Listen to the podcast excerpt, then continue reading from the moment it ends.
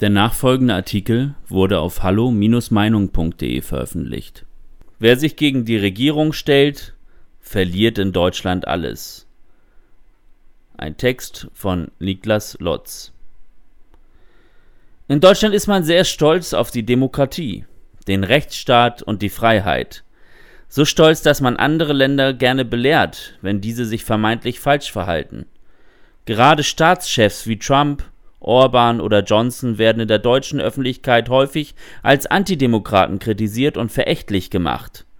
Schaut man sich die wahre politische Sachlage in Deutschland jedoch einmal näher an, haben wir definitiv keine Berechtigung, anderen Staaten in Sachen Demokratie eine Lektion zu erteilen.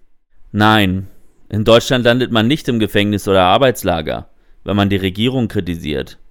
Allein dieser Sachverhalt verleitet dann viele dazu festzustellen, dass Deutschland eine lupenreine Demokratie ist und man sich mit Behauptungen in Richtung Diktatur besser zurückhalten sollte.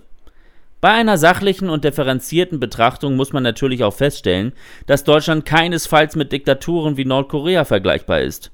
Das sollte jedoch nicht dazu führen, dass man einzelne totalitäre Elemente in Deutschland komplett in Abrede stellt, denn diese sind durchaus vorhanden.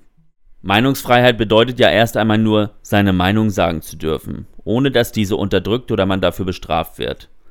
Wirklich messbar ist die Meinungsfreiheit natürlich nur, wenn man Dinge sagt, die sich gegen die Regierenden und Mächtigen richten. Ein Beispiel? Für Menschen, welche das System in Nordkorea toll finden, gibt es ganz viel Meinungsfreiheit. Sie dürfen den Diktator so oft loben, wie sie wollen. Erst wenn sie sich gegen ihn aussprechen, dann dürfte ihre Lage schnell nicht mehr so entspannt sein. Dieser Mechanismus ist auch der Grund, warum Grüne, Linke und Merkel-Fans in Debatte um die Meinungsfreiheit immer wieder sagen, also ich darf meine Meinung sagen, ohne dass es Konsequenzen hat. Es gibt also Meinungsfreiheit in Deutschland. Oft kommt dann noch das Argument, man könne nur keinen Widerspruch ertragen. Aus diesem Grund ist es wichtig, das näher aufzuklären. Sobald jemand eine Meinung öffentlich äußert, die sich klar gegen gewisse Entscheidungen der Regierung richtet, bekommt er keinen einfachen Widerspruch in Form von Gegenargumenten. Er wird sozial und gesellschaftlich systematisch benachteiligt, teilweise werden ganze Existenzen vernichtet. Das beste Beispiel sind Behördenmitarbeiter und Beamte, die politisch nicht mit der Regierungsmeinung konform gehen.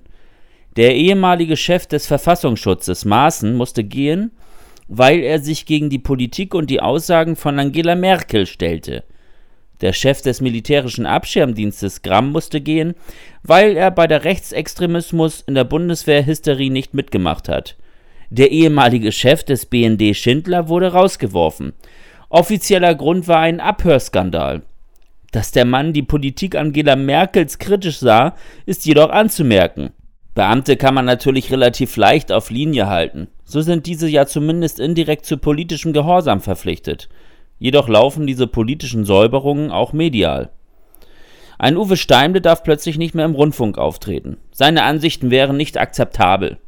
Dass ein extrem linker als Satiriker getarnter Aktivist wie Jan Böhmermann jedoch weiterhin beschäftigt wird, führt diese Argumentation ad absurdum. Dass im Rundfunk generell großer Wert darauf gelegt wird, dass nur Menschen mit richtiger Meinung beschäftigt werden, weiß man zudem ja auch nicht erst seit der Entlassung von Eva Hermann. Im Zuge der aktuellen Corona-Politik hat sich das alles noch weiter zugespitzt. Polizisten, die an Demos gegen die Corona-Maßnahme teilnehmen, werden versetzt oder suspendiert.